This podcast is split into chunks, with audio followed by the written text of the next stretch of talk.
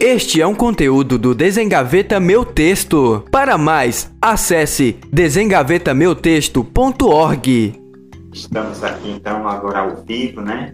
Bom, como vocês sabem, toda semana nós iremos realizar uma live com um convidado. Nós já tivemos com a Virginia Moura, nós tivemos com a professora Denise Lino e hoje teremos com a doutora Mirna, né? Então, o tema de hoje nós iremos falar sobre a saúde emocional dos profissionais de educação, gerenciando as emoções em tempos de incertezas. Doutora Mirna, está me escutando bem daí? Estou sim. Bom, então vamos lá. Nós queremos dar as boas-vindas à nossa convidada de hoje e agradecer também a participação dos nossos amigos que estão nos acompanhando através do Instagram através da rádio Desengaveta Meu Texto, né? E vamos começar então apresentando a nossa convidada.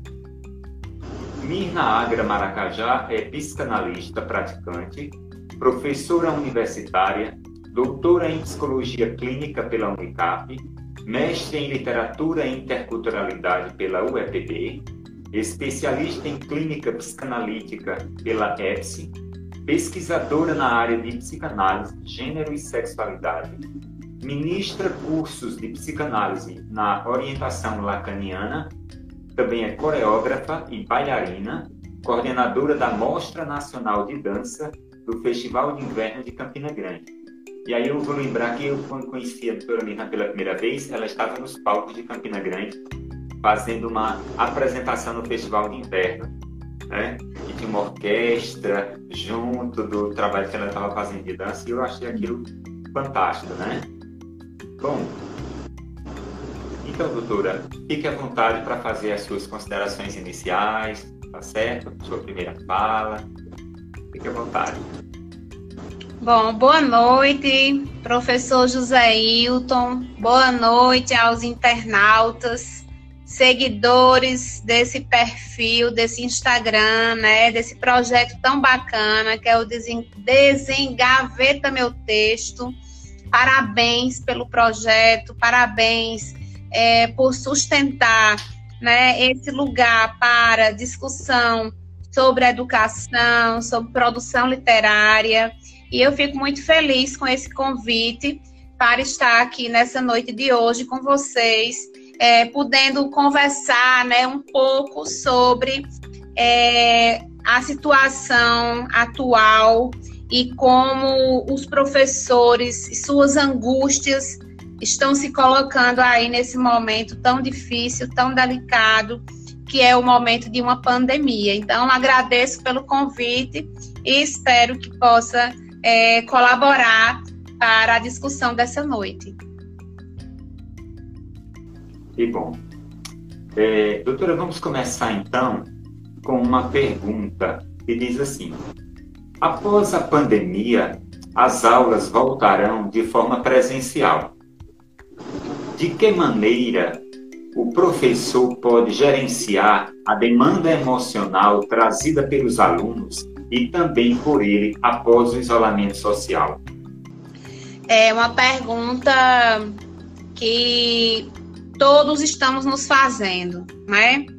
Nós que somos professores, é, alunos, escola, universidade, todos que estamos, eu acho que também família, né? Os pais, todos estão se fazendo essa pergunta. Como eu tenho dito, ao lado dessa pandemia do Covid-19, nós estamos vivendo também uma certa pandemia do medo, todos estamos tendo que lidar com esse sentimento do medo, né? O medo, é, principalmente no que diz respeito a ser infectado pelo vírus, né? Mas uma série de outros medos que não se vinculam diretamente à nossa saúde física, mas os medos, os medos de perder o emprego, medo de ter redução salarial, é, o medo de perder familiares, e o medo também é de voltar à vida, né, à rotina, de voltar a uma certa normalidade que nós é, experimentávamos antes é, de, de entrarmos nesse isolamento social. Né? Então, são muitas inquietações é, quando a gente pensa nesse retorno, né? Como se dará esse retorno, principalmente em todo o arcabouço de segurança que nós iremos precisar. Mas você me pergunta especificamente pelos aspectos emocionais, né?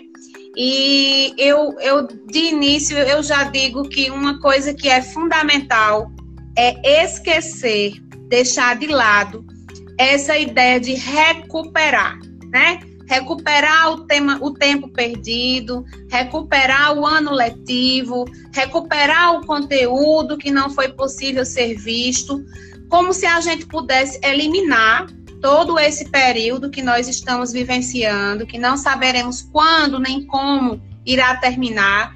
E, na verdade, não vai terminar a pandemia e no outro dia todo mundo vai voltar às suas atividades normais nós teremos, acredito eu, um longo período de adaptação, né?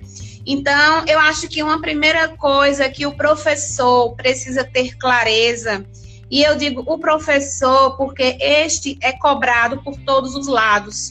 Ele recebe a cobrança da escola ou da universidade, né? Que porque se a gente diz que os profissionais da saúde estão na linha de frente, na educação, os professores estão na linha de frente. Os professores recebem impacto e a cobrança de vários lados. Então, os professores são cobrados pelos diretores, pelos gestores, pelos coordenadores, é, para que consigam dar conta do conteúdo, para que essa transmissão seja uma transmissão sedutora, seja uma transmissão atrativa para o aluno que o professor consiga recuperar o tempo perdido, que ele consiga dar conta do conteúdo, né? Ele recebe uma cobrança dos pais dos alunos, dos familiares, ele recebe uma pressão por parte dos alunos também, né? Porque o aluno ele precisa sentir essa segurança por parte do professor. É quando o aluno olha para um professor, ele não espera só que o professor lhe transmita conteúdos, mas ele espera que esse professor lhe transmita algo muito mais, que é uma transmissão que diz respeito às próprias questões da vida, às próprias questões da existência, né? Esse, esse laço que se cria entre o aluno e o professor é um laço que, que é um laço de afeto, mas é também um laço de muita segurança. Então, eu penso que será muito difícil para o professor lidar com todas essas demandas, com todas essas cobranças, e ele tem que estar preparado para lidar com a impossibilidade de recuperar, né? Recuperar o que foi perdido. Eu acho que ele precisa manejar muito bem essas demandas, deixando claro para a própria escola, para os pais e familiares e para o próprio aluno que é, é, importante trabalhar com as possibilidades, é importante aceitar o que é possível, o que é possível fazer. E acho que, que uma coisa que pode é, ser importante nesse momento é o professor explorar o aprendizado que se deu nesse período de pandemia para a, a, a a existencialidade de cada aluno. Porque, embora os alunos não estejam em sala de aula, pelo menos não de modo presencial, é, os alunos estão aprendendo muito. Eles podem não aprender o conteúdo previsto para este semestre, mas eles estão aprendendo a lidar com perdas, eles estão aprendendo a lidar com dificuldades, estão aprendendo a lidar com limitações, é, estão aprendendo a lidar com as suas emoções. Então, acho que o professor pode também explorar esse tipo de, de, de, Ele pode adotar esse tipo de abordagem também em sala de aula. É, o Senado aprovou o projeto de lei 13935 de 2019 que garante atendimento de psicólogo a alunos de escolas públicas. Que leitura a doutora faz a respeito dessa lei e diante da realidade do contexto escolar na atualidade? Ah, quais seriam as contribuições de um psicólogo escolar? A importância do psicólogo no contexto escolar é, é de fundamental é, reconhecimento, né? Esse profissional, nesse contexto escolar, eu diria que a atribuição dele é fazer diagnóstico, mas alto lá não é um diagnóstico na perspectiva de, da, da patologização do aluno. Não é o diagnóstico de dizer e de rotular que o aluno tem uma síndrome, que o aluno tem uma, uma necessidade especial, que o aluno é, tem tal e tal dificuldade de aprendizagem. Quando eu falo em diagnóstico, eu falo em fazer um diagnóstico dos problemas da instituição escolar, dos problemas que envolvem a relação professor-aluno, dos problemas que envolvem é, o desejo de aprender do aluno. Então, esse profissional né, da psicologia no contexto escolar, ele é muito sensível e atento a, a, a essas questões que se colocam de forma muito veladas, né, de forma muito latentes, que precisam ser vistas e que precisam ser escutadas. Né? Então, esse diagnóstico é no sentido de identificar como anda a comunicação nessa escola, como anda a distribuição dos lugares, dos papéis, né, das relações interpessoais que se dão ali naquele ambiente. Nós sabemos o quanto as relações interpessoais são adoecedoras, né? O quanto elas nos adoecem. Então, eu penso que o, o profissional da educação, ele, ele deve se situar no ambiente é, escolar, no ambiente universitário, muito nesse sentido, né? Da importância de, de perceber essas nuances dessas relações, que são relações atravessadas por tantas coisas, que são relações de poder, né? A gente não pode deixar de esquecer disso, né? Que a, o ambiente escolar é um ambiente muito atravessado pelas relações de poder e, e de como esse profissional ali dentro ele precisa sentir isso, situar isso e fazer esse diagnóstico da escola, né? Porque hoje é, nós temos muitos desafios dentro do, da, do campo educacional. E um dos desafios né, que, que, eu, que eu acho muito importantes e merece muita atenção é, é, como essa relação de ensino e aprendizagem vem se dando em um mundo que é o mundo da hipertecnologia, o mundo das redes sociais, né? um mundo que é muito sedutor, um mundo que é veloz, um mundo que é muito rápido, e a escola muitas vezes tem se tornado para o aluno um ambiente desinteressante, né? Então, uma coisa que a gente discute na psicanálise, quando a psicanálise vem dialogar com a educação, é, é como os alunos hoje parecem ter perdido o desejo de aprender, né? Porque parece que a escola ela não consegue seduzir esse aluno. Muitas vezes a escola acaba se colocando aí como opressora, como estigmatizante. E aí a importância que é né, esse profissional da, da psicologia ou da psicanálise estar inserido nesse contexto, né? Para que a escola não caia aí nesse lugar de ser uma mera reprodutora de saberes, né? Os professores que ficam ali muito presos nessa questão da repetição de conteúdo, deixando de lado a criação, deixando de lado a invenção, porque não é simplesmente dominar tudo, né? É ensinar não é só controlar a turma, ah, porque o professor controla, tem muito controle de turma, ah, porque é um professor muito experiente, tem um currículo muito bom, né? Mas é, será que é isso, né? Será que educar é isso? Será que é, é isso que vai sustentar essa relação? professor-aluno, né? Então eu vejo que o profissional, ele, é, é, o psicólogo aí inserido nesse contexto, ele precisa estar atento para essas questões e trazer, né, essa discussão, colocar em pauta essa discussão é, dentro da instituição de educação. É, é uma pena que precise ter uma lei, né, que se obrigue a ter esse direito, né, que poderia já ser exercido sem precisar de ter essa forçação, né, essa essa a, essa necessidade de reivindicar, né? Pelo que a gente observa assim, a, a educação ela vive uma luta de certa forma, né? Precisa, às vezes, que, que se exijam leis para se cumprir aquilo que já é um direito que deveria funcionar cotidianamente, cotidianamente. Sim. Ah, nós, do Desengaveta Meu Texto, o projeto, é, estamos trabalhando com o tema memória.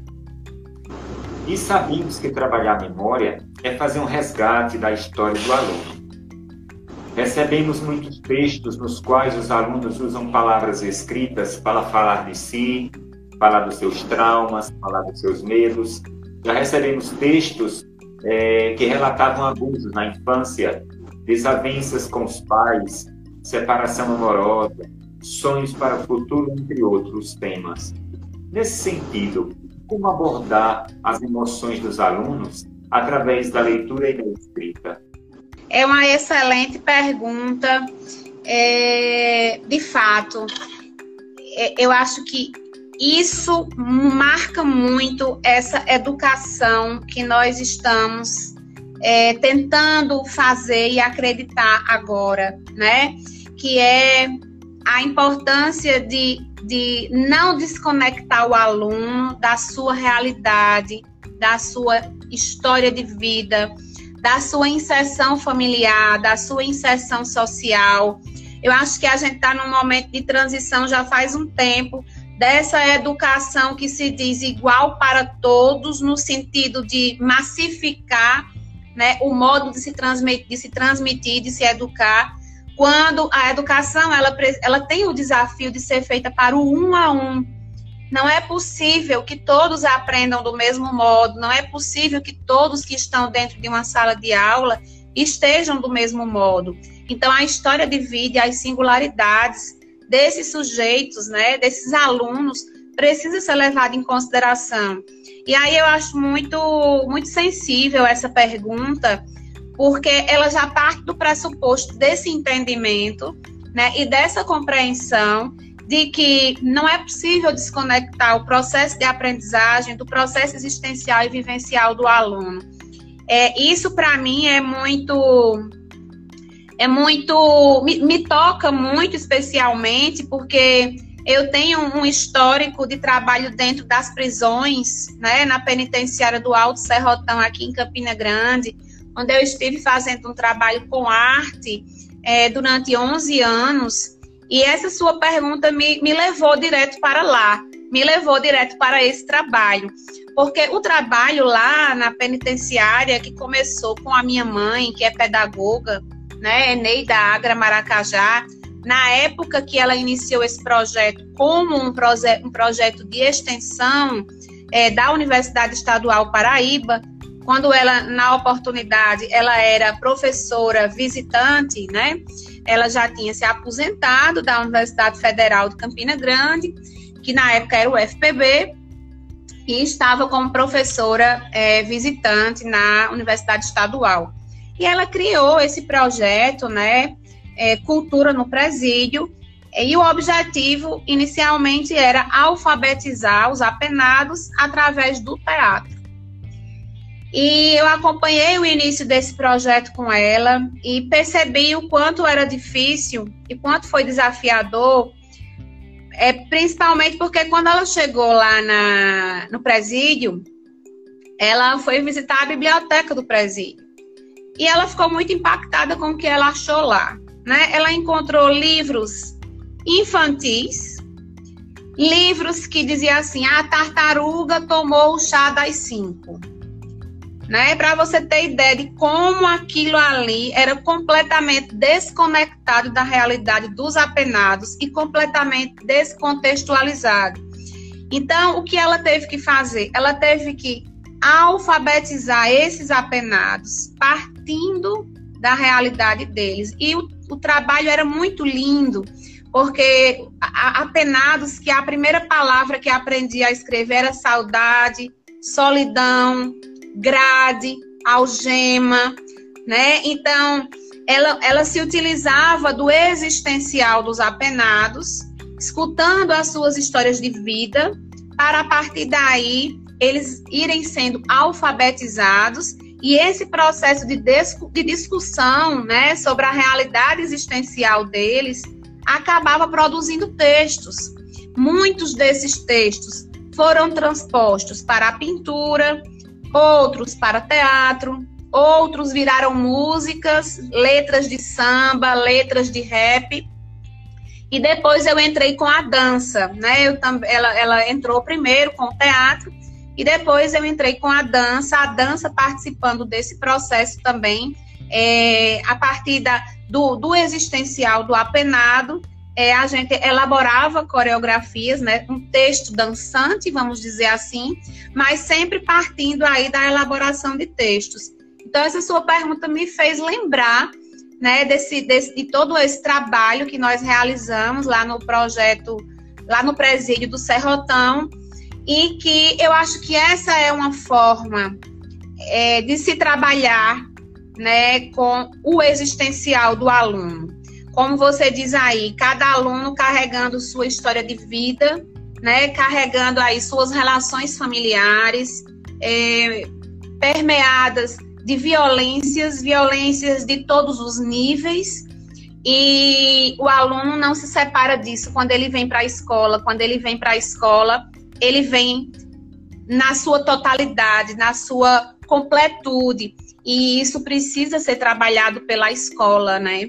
E eu acho que sim, que a elaboração de textos, é, tendo como referencial esse existencial dos alunos, é muito importante. E eu acredito que as rodas de conversa são um instrumento muito bacana para fazer esse tipo de trabalho.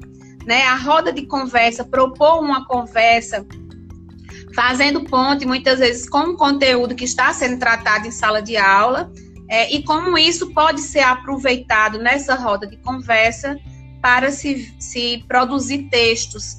É, eu acredito que a escrita as artes e a literatura, né? É, elas têm um papel retificador muito importante. Quando a gente consegue escrever as nossas dores, quando a gente consegue dançar as nossas angústias, quando a gente consegue no teatro representar, né, os nossos sofrimentos, né, aí as nossas dificuldades, a gente consegue atravessar de maneira melhor então, eu acredito muito nesse potencial da literatura e da arte é, para tratar, digamos assim, para dar vazão a essas dores subjetivas. Pois é, é e eu acompanhei também no Festival de Inverno as apresentações que eram feitas, né? Com esse projeto que a sua mãe realizava e que você também trabalhou e eu vi, vi as encenações, né? E como educador também, né, nós comungamos desse pensamento, sim. A arte, a educação, ela tem um poder transformador importantíssimo para a mudança, para a concepção de mundo, né? Para a inclusão social, né? para a transformação da vida. É muito importante, realmente. Ah, aí tem uma outra pergunta aqui. Como a escola pode fortalecer a saúde emocional dos seus profissionais, especialmente os professores? É, eu acredito sempre no diálogo, né? É preciso estabelecer canais de diálogo entre coordenação, gestão, professores, alunos e família.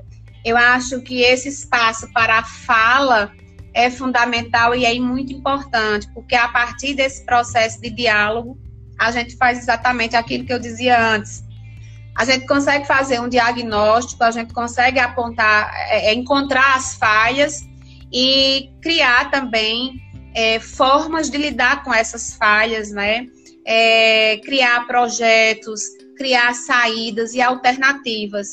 Então, acredito que, que essa, é, essa questão do diálogo ela é fundamental é, para permitir uma melhor relação aí entre todos esses, esses atores, vamos dizer aí, né, que estão nesse contexto escolar.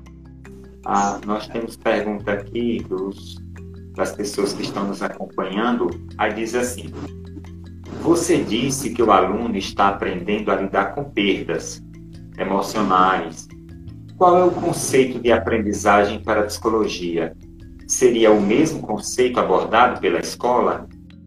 Olha, não, não sei qual seria aí esse conceito de aprendizagem adotado pela escola, porque a gente deve se perguntar qual escola, né? De que escola estamos falando?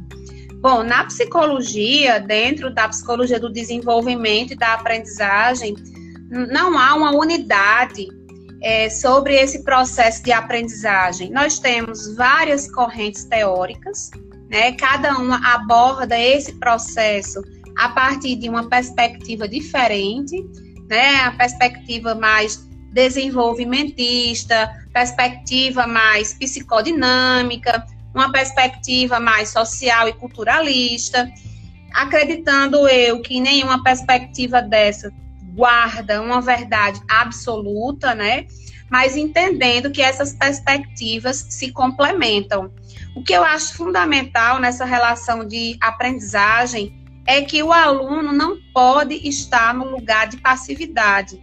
Não é o professor que é todo poderoso, detentor do conteúdo, chegar e transmitir esse conteúdo, impor esse, esse conteúdo de forma padronizada, mas de como é, nessa relação de, de, de, de, aprendizagem, ela precisa ser, ela precisa ter o aluno numa posição ativa, é uma posição de troca, é uma posição de transmissão que se dá de ambos os lados, né? E é uma, um processo é, que não, não, não pode ser é, é tomado apenas pelo campo da cognição. Porque às vezes eu acho que, que muitas pessoas entram nesse equívoco, né? Eu, eu, só para trazer uma, uma situação, né? O aluno que não aprende né? Ah, o aluno não aprende. Então, esse aluno, ele pode ter uma dificuldade que está apenas no campo é, pedagógico, mas esse aluno, ele pode ter uma dificuldade que está no campo psicopedagógico, né? Então, o processo de aprendizagem, não está só no campo da cognição. A gente não pode deixar de levar em consideração os aspectos emocionais, os aspectos psíquicos nessa relação de aprendizagem. Na psicanálise, quando a gente fala do, do lugar do professor, a gente fala muito que é a, a, esse lugar do professor é o lugar de despertar no aluno o desejo de aprender.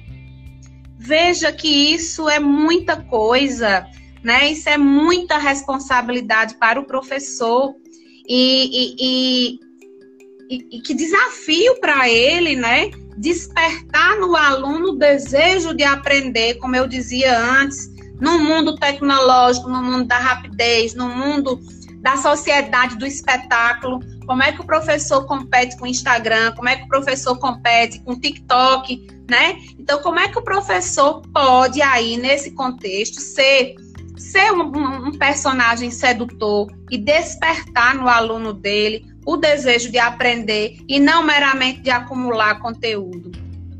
Bom, então é o seguinte, vamos divulgar aqui o site do nosso projeto, né?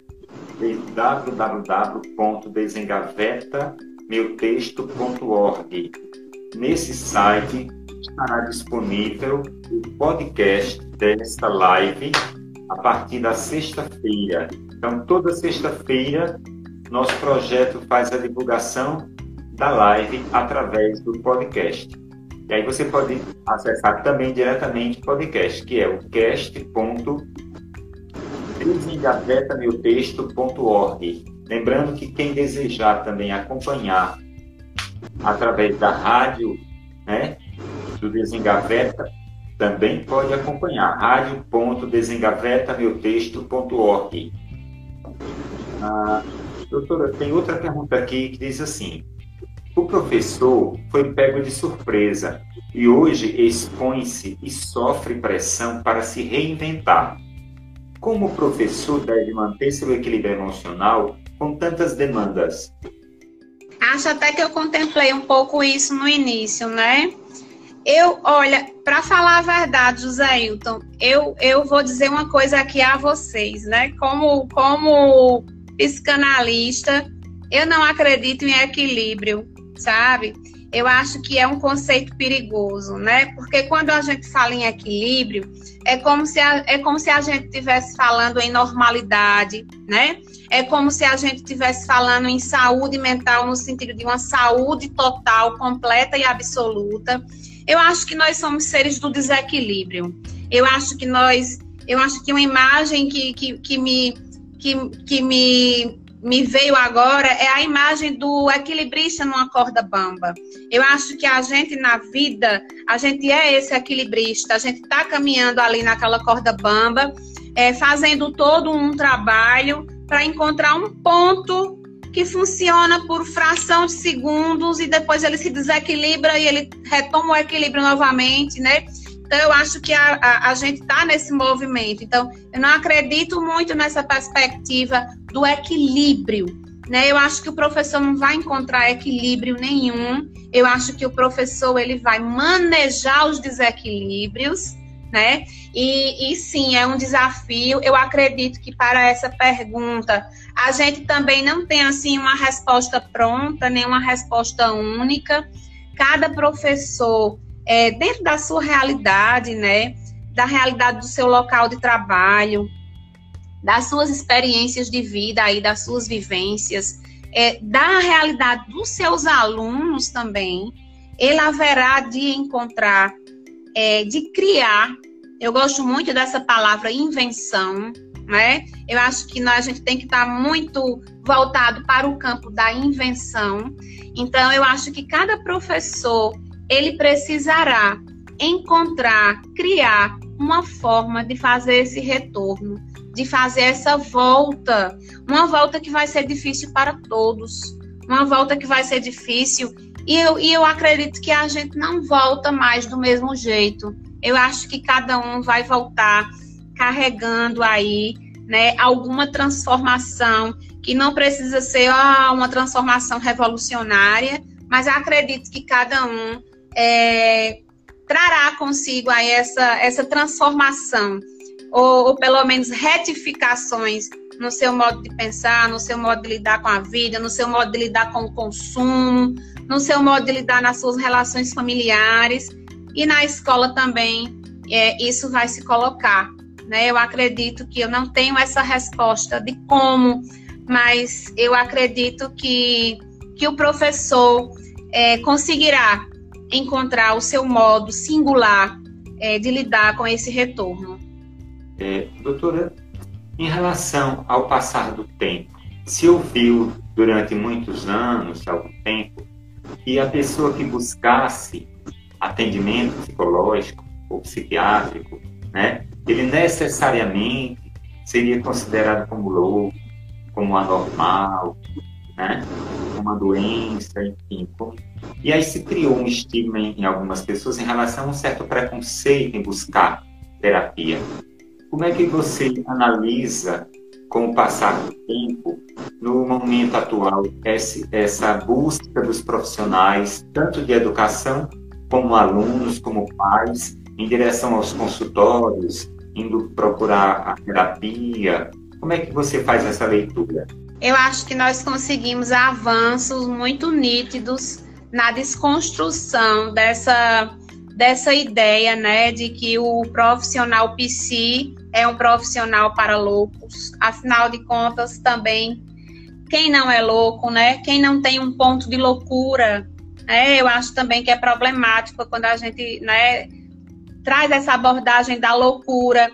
É, se a gente faz uma história da loucura, e Michel Foucault é uma autoridade nisso, a gente vai ver que em cada contexto, em cada momento da história, os loucos eram, eram, eram diferentes. Né? Quem eram os loucos na antiguidade? Quem eram os loucos na Idade Média? quem eram os loucos na modernidade, quando se insere aí o discurso cientificista e a loucura passa a ser patologizada, quando antes a loucura era respeitada, né? O louco era aquele que era um sábio, era aquele profeta, era aquele que, que conseguia cap, captar e capturar algo aí do, do, do, contexto cultural e social de uma época. É, mas eu acredito que nós conseguimos muitos avanços nesse sentido de desconstruir essa ideia muito tem se falado em saúde mental, muito tem se reconhecido a importância de se trabalhar os aspectos psíquicos. Esses profissionais têm sido cada vez mais procurados, né? É, a inserção desse profissional está aí em, nas áreas mais diversificadas. Nesse período de pandemia, é, é, um profissional que tem sido muito recorrido, muito, muito procurado.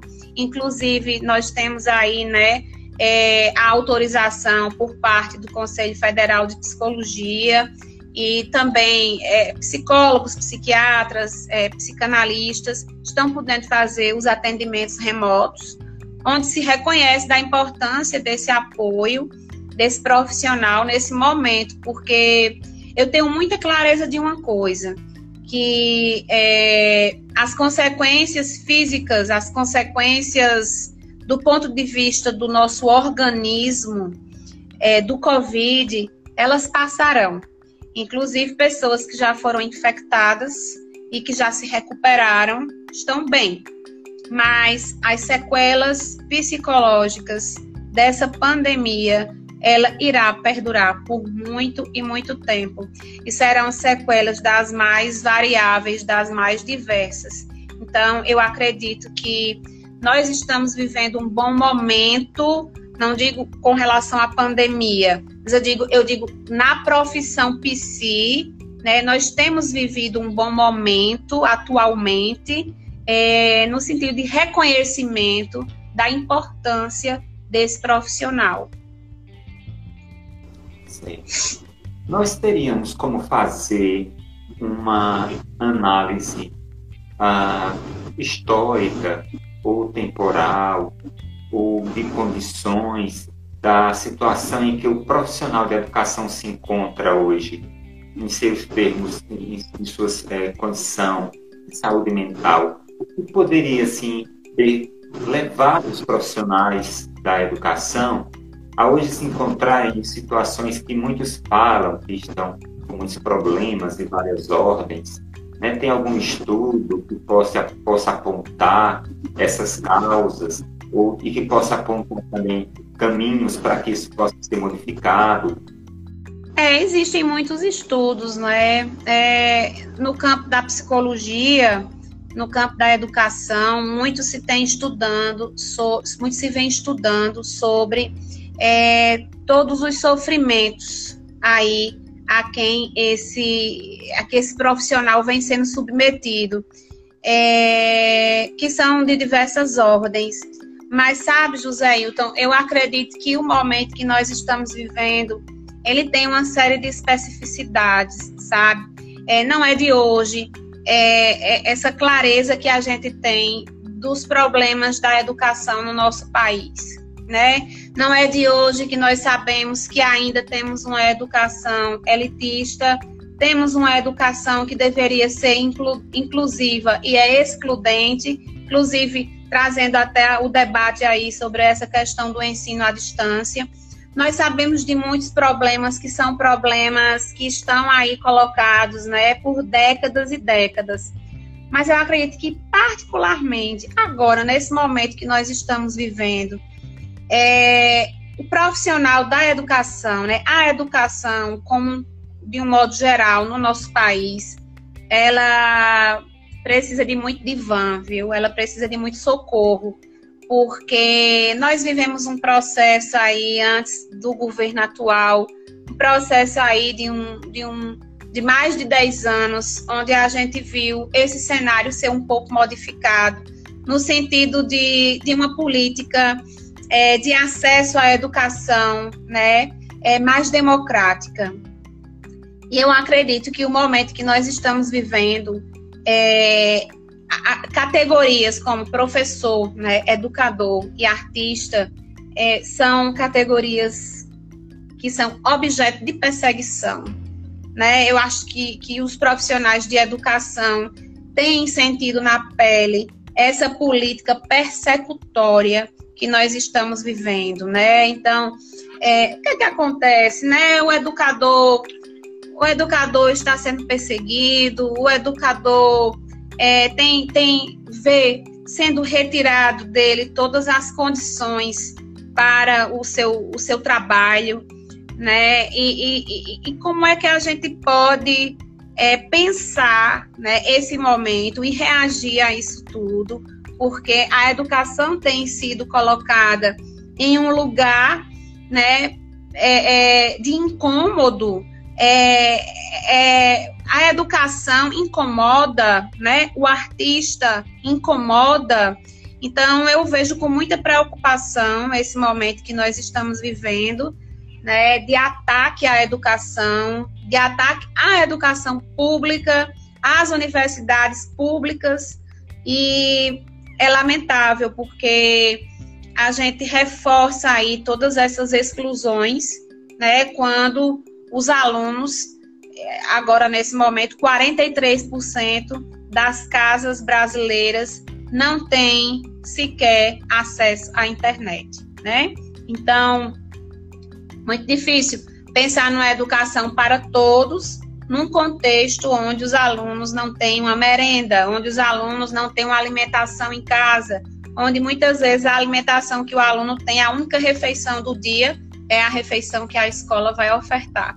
Né? Então, eu vejo, quando você fala assim, historicamente, eu vejo que historicamente nós estamos num péssimo momento, sabe? Onde a educação ela tem sido negligenciada de todas as formas e o professor perseguido. Muita preocupação nesse momento que a gente está atravessando. São duas, per duas perguntas que eu vou juntar para fazer uma pergunta, tá certo? Certo. A pergunta diz assim: é pertinente que o próprio professor ou né, alguém da escola trabalhe educação ou inteligência emocional na escola?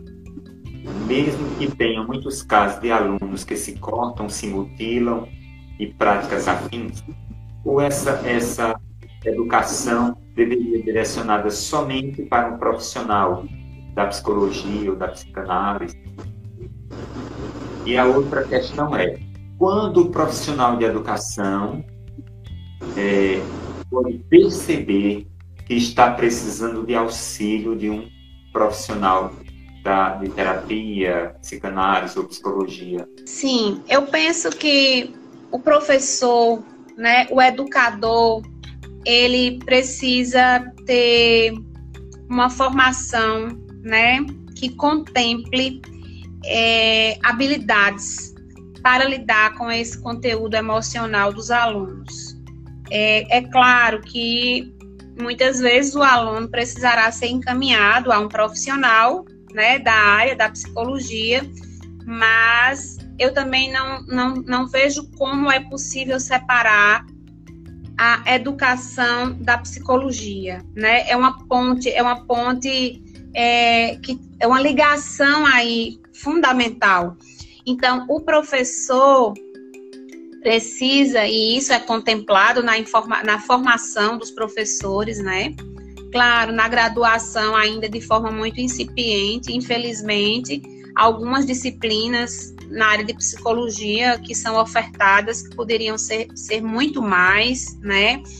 É, já fui professora em cursos de pedagogia com a disciplina de, de psicologia da infância e adolescência, psicologia do desenvolvimento, e como é importante a inserção né, desse, desse, desse conteúdo na formação é, dos profissionais da educação. Então, o professor, ele, ele pode e deve trabalhar com esses aspectos emocionais do aluno. Né? Não é só o psicólogo. O psicólogo é um outro tipo de abordagem, mas o professor não pode ignorar esses aspectos. Ele precisa trabalhar com esses aspectos, né? Como falamos anteriormente, ele pode aproveitar os conteúdos formais que estão sendo, estão sendo trabalhados ali para inserir essa dinâmica existencial e de vida, a sensibilidade do professor, né? Perceber é, é, o aluno, aquele aluno mais calado, aquele aluno isolado, né? Aquele aluno que sofre com bullying na escola, aquele aluno que tem um drama familiar tão grande que não consegue prestar atenção a nada, que não consegue, que não tem interesse ali pelo que está sendo colocado em sala de aula. Então, o professor precisa, né, na sua formação, contar aí com, com essa capacitação para lidar com esse conteúdo emocional do, do aluno, né? E a outra pergunta que você foi, acho que foi de quando o profissional da educação deve procurar ajuda, não é isso? Ele percebe que está precisando de auxílio, né? Sim. Eu acho que o limite é sempre quando isso é, atrapalha a rotina, atrapalha, dificulta né, a execução das suas atividades rotineiras. É, de quando essas atividades rotineiras é, passam a ser é, geradoras de muita ansiedade, quando sair para executar o seu trabalho passa a ser um fardo muito pesado, quando uma série de reações aparecem, né? Ah, eu tenho que ir para aquele lugar, né? Eu tenho que ir hoje, como é que eu vou lidar com isso? Aquele lugar está me adoecendo, eu não aguento mais. Então, quando essas angústias, né, vão se somando aí e, e, e o, o, profissional percebe é, que já não é possível executar o seu trabalho, é, as suas tarefas, é, de modo, se não prazeroso, né, mas pelo menos é, sem tanta angústia, e quando isso também reflete na sua vida íntima, na sua vida pessoal, na sua vida familiar, acredito que seja hora de procurar uma ajuda profissional. Bom, nós lembramos que nós teremos um sorteio, né? De um livro. Estamos trabalhando com professores, profissionais de educação, a live mais direcionada, né? Para os professores, então nós faremos o sorteio de um livro na área de formação de professores. Doutora Mirna, eu gostaria de deixar o espaço agora para que você pudesse fazer suas considerações finais, né? fazer também a indicação de algum livro, leitura ou dar um, uma palavra para os profissionais que estão nos acompanhando agora. Sim.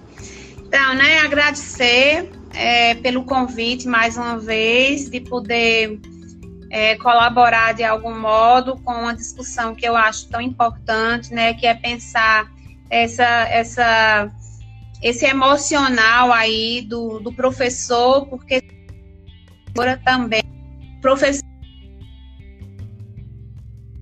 nesse, nessa, nesse cenário da pandemia é, tem adoecido bastante, é, tem lidado com muitas pressões, né? Teve que se adaptar aí a uma dinâmica de trabalho virtual é, para o qual não, não houve tempo de se fazer um treinamento adequado, então foi tudo feito muito às pressas e muitas cobranças, né, de dar um resultado, de não pode parar, não pode parar, que eu acho que é uma outra coisa, né, dessa sociedade é, é, hipercapitalista, que é essa coisa de que a gente não pode parar, não pode parar, que a gente tem que produzir a todo custo, mesmo quando a gente nem tem saúde mental para isso, né? Os professores estão aí no seu ambiente de casa, com muitas vezes com filhos, tarefas domésticas, né? Já não contam com redes de apoio para deixar os seus filhos. Então, é uma sobrecarga muito grande para o professor, né? e todas as, a, as dificuldades. Eu me comovi muito essa semana, é, não sei se, se vocês viram, é o relato né, de uma professora, uma professora já assim, né, de, de, de uma idade de uns dos seus talvez 60 anos, não, 50 anos por aí, né? E essa professora viralizou aí nas redes sociais. Ela caiu no choro porque ela teve muita dificuldade de manusear, né?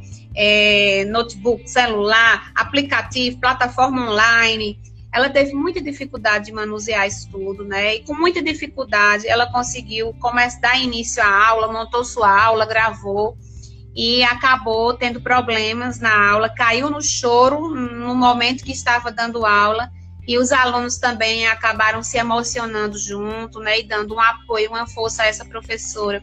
E eu pergunto quantos professores estão nisso?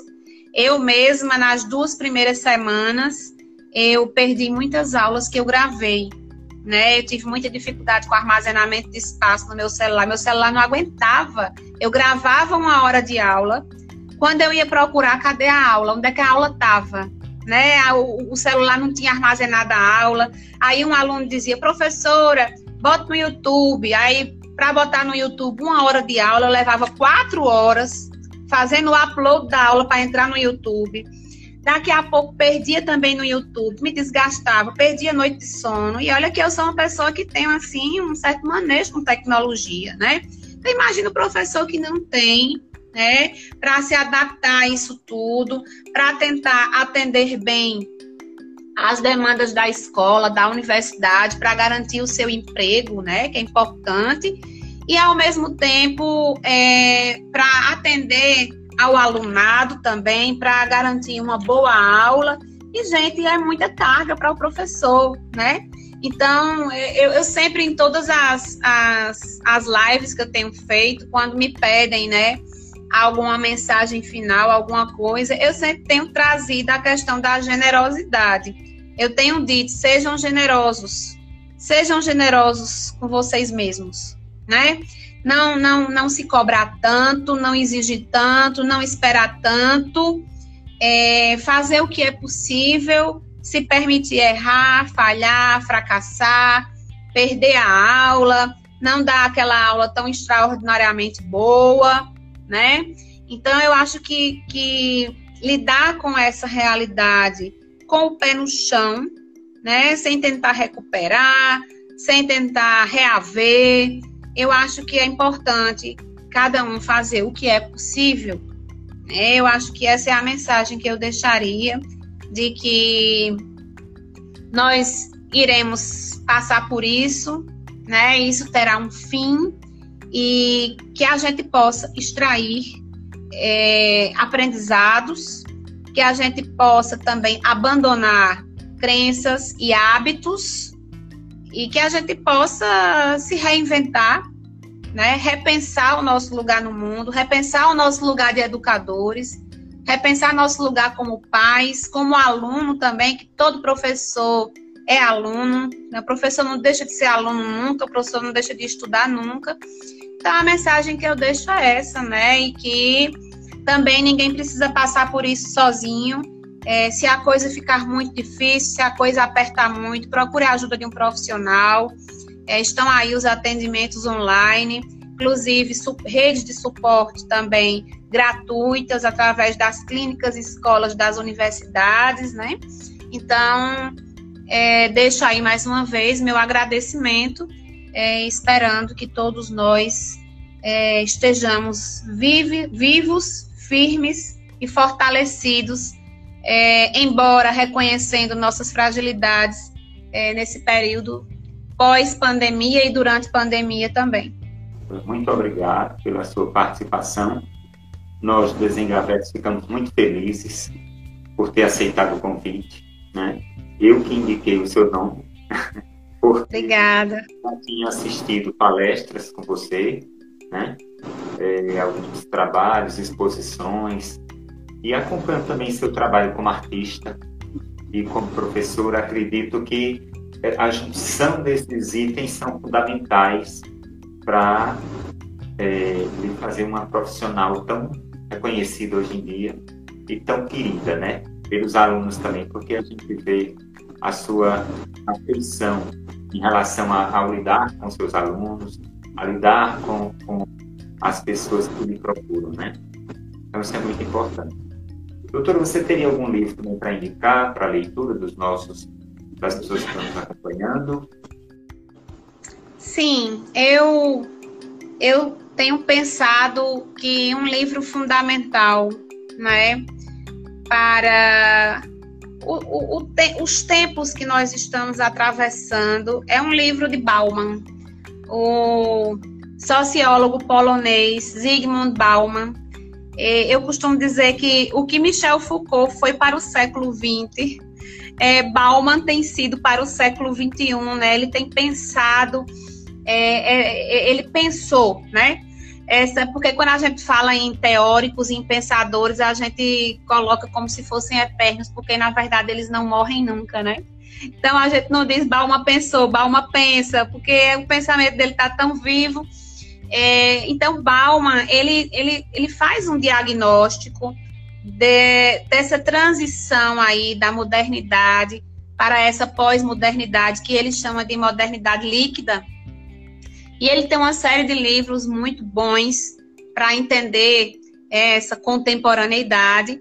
E um em especial, eu tenho muito carinho por esse livro, que se chama Cegueira Moral.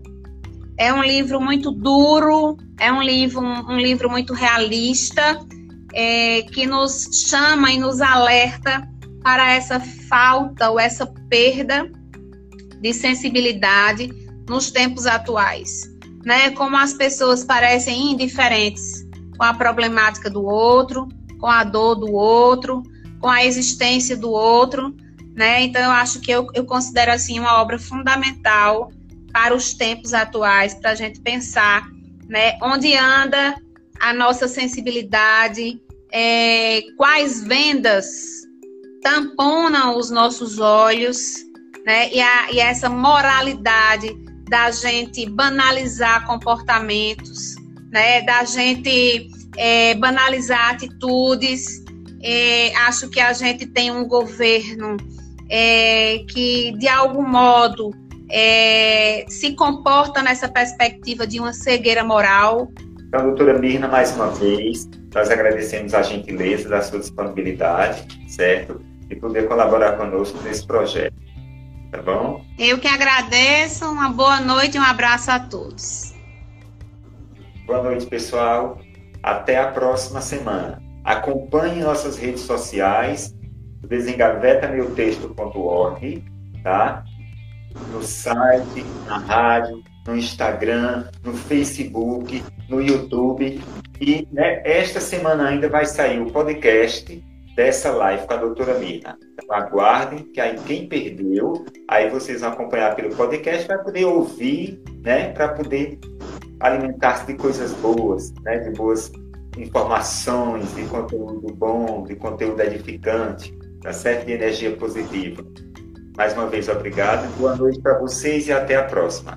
Este é um conteúdo do Desengaveta Meu Texto. Para mais, acesse desengavetameutexto.org.